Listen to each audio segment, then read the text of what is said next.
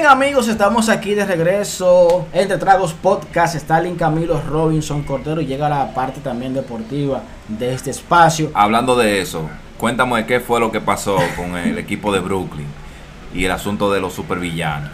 No, no, no, no, no. Nosotros, supervillanos no. En la NBA existen villanos favoritos declarados por el público. Declarados. Sí, sí. Ellos pueden hacer lo que quieran y nadie dice nada. Eso fue lo que en un momento fue Dennis Rodman. Exactamente. Pero en este caso, la gente mira lo que están haciendo y se quedan callados. Por ejemplo, LeBron James se va del equipo de Cleveland, se va a Miami. Forma eh, aquel trío entre Chris Bosh y Dwayne Wade. Y no, que otro. Mira, están abusando, mira los campeonatos. Todo el mundo le cayó arriba, que él no puede ganar solo. Se va para Y Cleveland. el Team LeBron activo. Se va para Cleveland, ahí coincide con un Irving que estaba subiendo con el equipo, logrando conseguir a Kevin Love, que Kevin Love en postemporada jugó una chota, una chota en todo el sentido de la palabra mientras estuvo ahí con LeBron. LeBron tuvo que cagar al equipo, ganó y como quiera decían lo mismo. No, que él tiene fulano y tiene a fulano. Y fue Kyrie Irving que metió el tiro delante de Curry. Sí, es verdad, fue el que lo tiró. Porque ajá, también te- el hombre tiene que hacerlo todo. No, lo tiró él. No le pueden dejar todo a él. No le pueden dejar todo a él. Se va a los Lakers. No, que no, no puede ganar, sino que si yo qué, que tuvo que venir Buddy Davis. Siempre la crítica va al hombre. Entonces, el hombre gana, el hombre gana, sí. eh, no se gana solo en la NBA, mentira, mentira.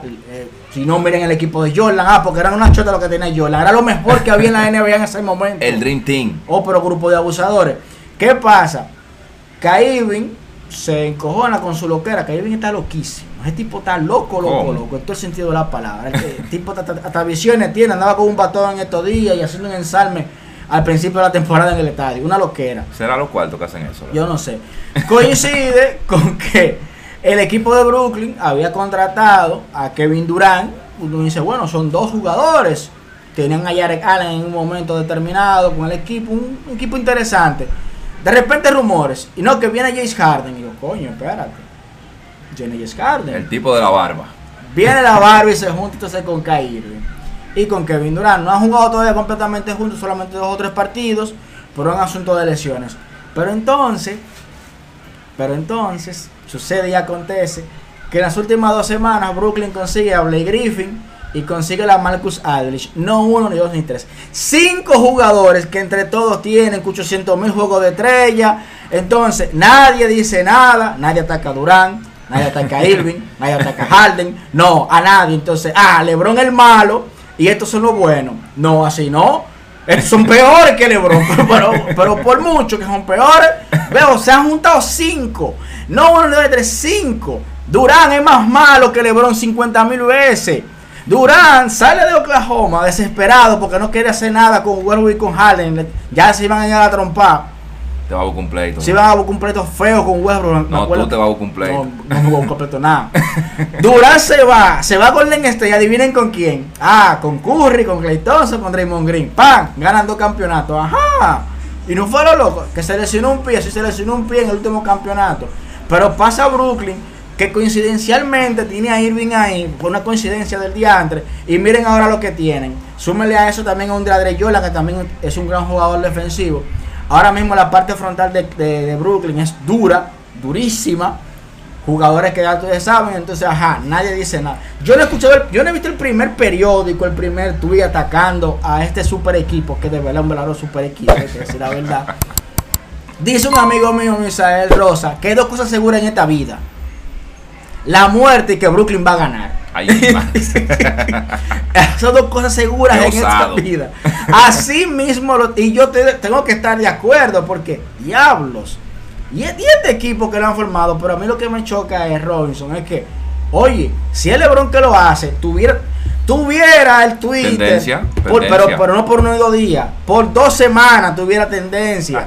ah, no, pero lo hizo Irving y Durán. No, yo, ellos no importan. Ellos no importa. Ellos no importan. Es más, yo, le- yo te voy a decir una cosa, Robinson.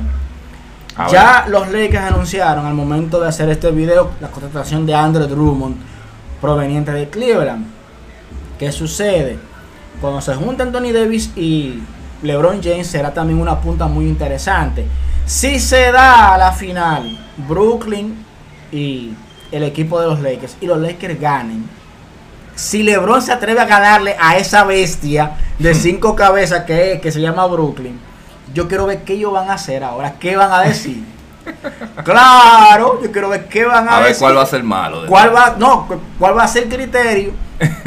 ¿Cuál va a ser la opinión para no decirle al rey, su majestad, usted tuvo la razón? Nosotros somos unos come pis, solo esa parte ahí. Porque no, no, no, no. Yo los villanos favoritos yo no los creo.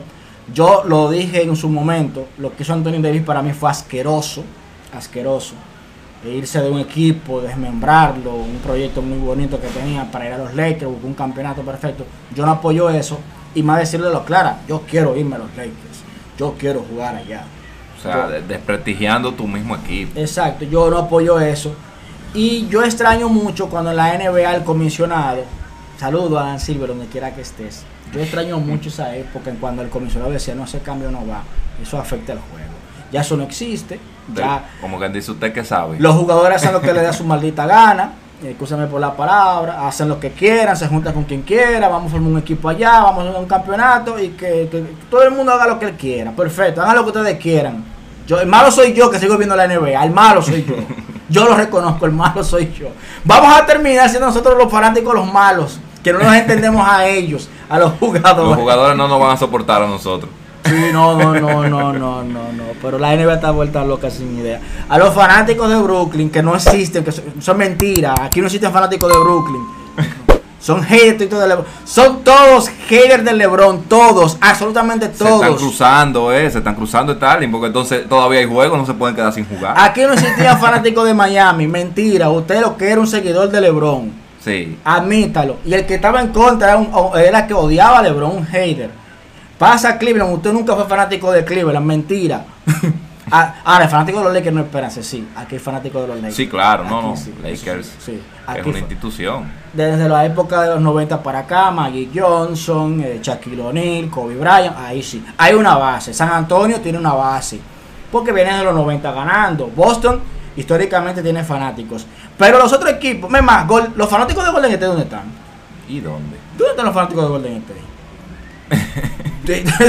Menciónenme alguno. No sé, pero de- deja que ganen al- algún, algún juego para que tú veas cómo sale. Esa gente no sabe quién es el jugador más emblemático de Golden State y no es, y no, y no es Stephen Curry. Hay, hay uno muy importante en la historia de la NBA que precisamente jugó con Golden State. Y los fanáticos, supuestos fanáticos de Golden State, no saben quién es. Así que se lo voy a dejar de tarea ahí. Uf.